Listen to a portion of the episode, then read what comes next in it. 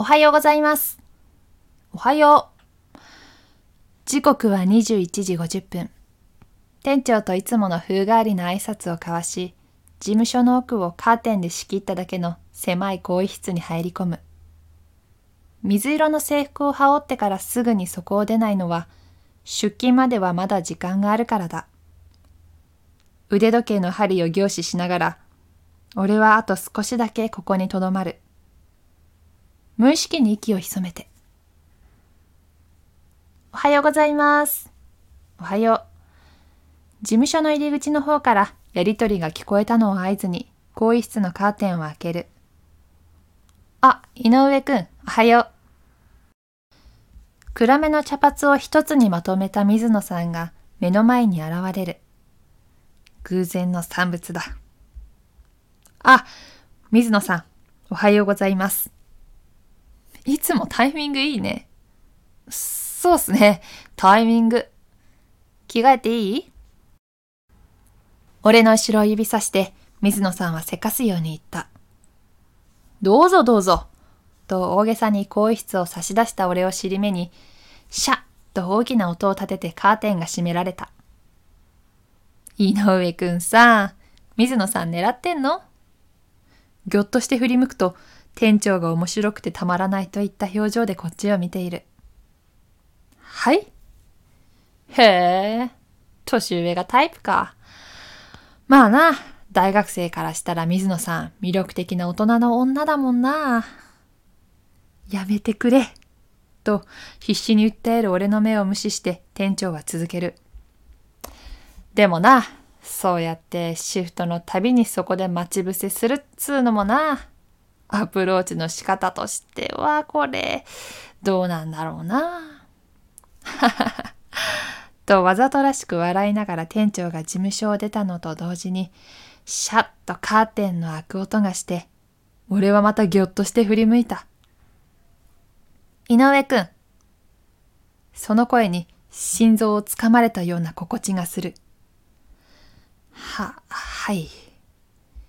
キモいとか、引いたとか、そういった言葉が飛んできても耐えられるように、俺は全身を固くして待機した。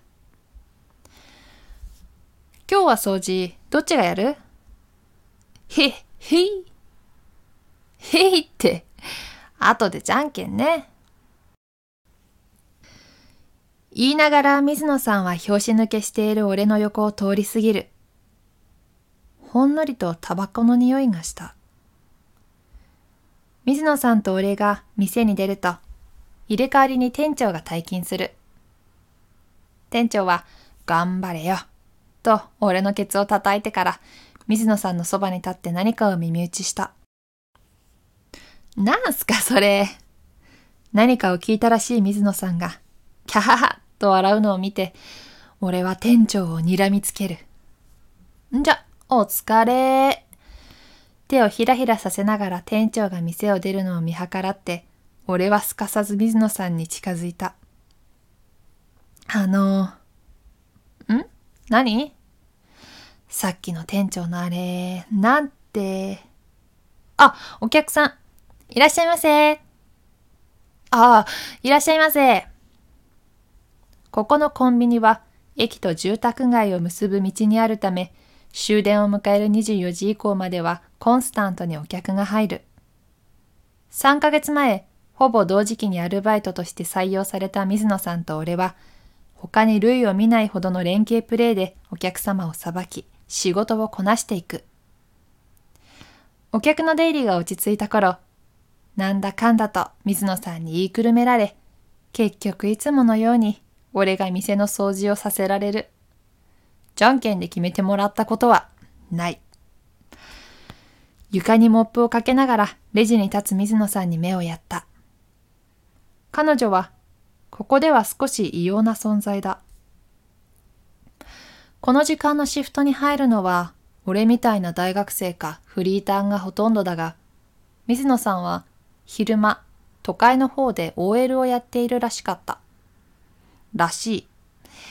というのは本人に直接聞いたわけではないからで、年は20代後半だとか、ちょっと悪そうな彼氏がいるだとか、うん、見込んで子持ちだとか、そのすべては昼間のパートさんたちが流す噂話に過ぎない。くだらない、と思っていながら、俺はそのくだらない噂話からしか水野さんを知ることができないでいた。井上くん、休憩いい？時計を見ると午前2時を回っていた。どうぞと返事をしてレジに戻る。水野さんは一度事務所に戻り、出てくる時には淡いグレーのパーカーを羽織って小さなポーチを持っている。一服してくる。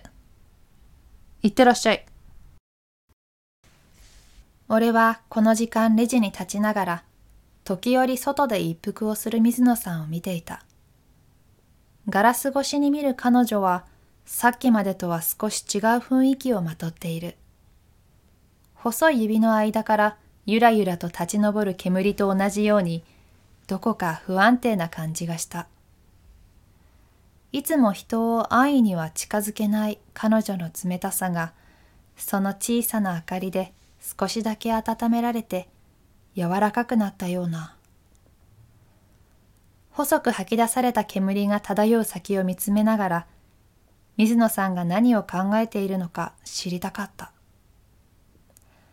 それから滞りなく仕事を終え、朝のパートさんたちが出勤するのと入れ替わりに、水野さんと俺は事務所に入った。水野さん、お疲れ様でした。お疲れ。お先にどうぞ。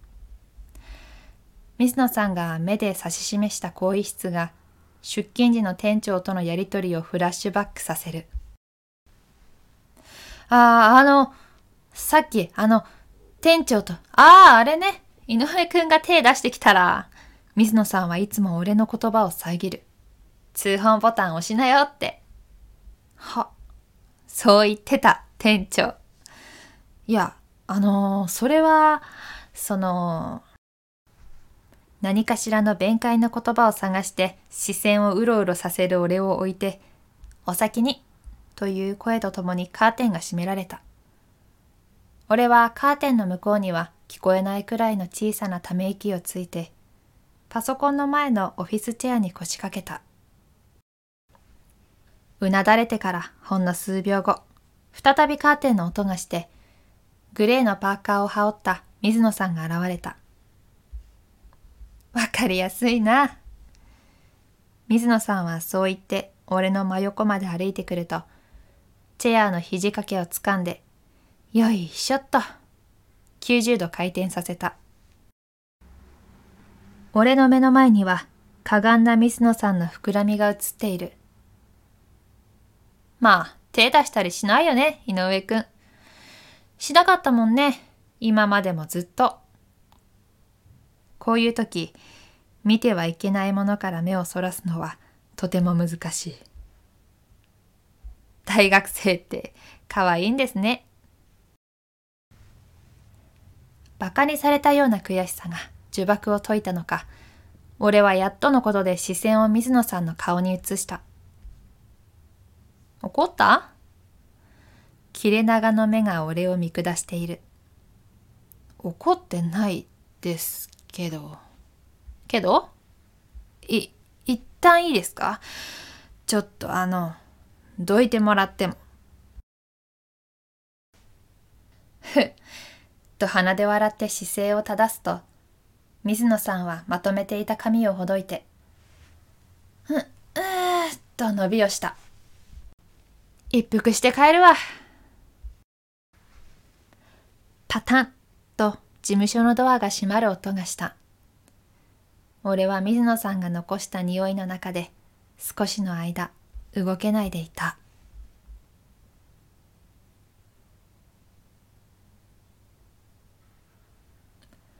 三輪香織さんで煙に巻かれる第一章を朗読いたしました。いや、井上くんに怒られちゃうかもしれないですけど、本当に、かわい。まあ、アルバイト先の年上の先輩に恋をする。可愛いですね。先輩が来るのを更衣室で待ってて、まあ、偶然かのように「おおはようございます」っていやめちゃめちゃ可愛いですよ。ねやっぱ深夜の、まあ、女性のコンビニでのアルバイトっていうのは確かに珍しいなと思いますね。やっぱ夜ってやっぱり危険が多い時間帯になってくるので私も実は高校生の時にコンビニでアルバイトしていましたまあ私がバイトしていた時にやっぱ同世代の男の子はアルバイトでいなかったのでまああまりそういう恋愛だったりとかそういうのがなかったんですね。ちょっと残念。なんかバイト同士でちょっと付き合うみたいなのね。ちょっと憧れますけれども。うーん。そうですね。コンビニのアルバイトね。本当に正直私今までやったアルバイトの中で、まあ、前回もこうこのアルバイトの話こうラジオでしたんですけど一番大変なアルバイトでした。コンビニって覚えることが本当にたくさんあるんですね、発見だったりとか、まあ、おでん温めなきゃいけないし、まあ、ソーセージ焼かなきゃいけないし品出ししなきゃいけないし、まあ、お昼お客さんめちゃめちゃ並ぶし、まあ、あと2月はもう恵方巻きのこうノルマがあるしとか、まあ、タバコもねいろいろな種類があって、まあ、優しいお客さんだったら何番って頼んでくれるけどまあなかなかねこう癖の強いお客さんだとタバコの銘柄で言ってきた「え何わかんないの?」っていう感じで言われたりとか。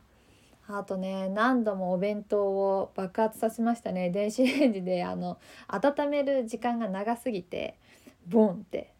でその失敗しちゃったら、まあ、次「あ申し訳ございません」って言ってあの新しい商品と交換するんですけど、まあ、その失敗しちゃった温めすぎてボーンとなってしまったお弁当代は自分のあのお給料から差し引かれてしまうという、まあ、なかなか厳しいコンビニのお店だったんですけど本当に何だろう辛い思いばっかりです大変だったなっていう思いばっかりで、うん、楽しいより大変ばっかりでしたね。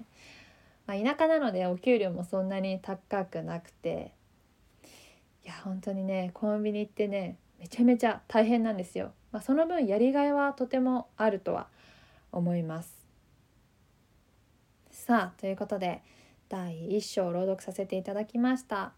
次回は第2章を朗読いたします。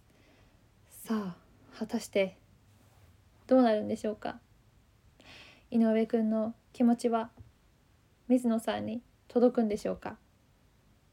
そして水野さんはちょっと不思議な雰囲気をまとった女性ということでうん一体どういう人なんだろう？さあそれではまた次回の放送でお会いしましょう。北にゆりでした。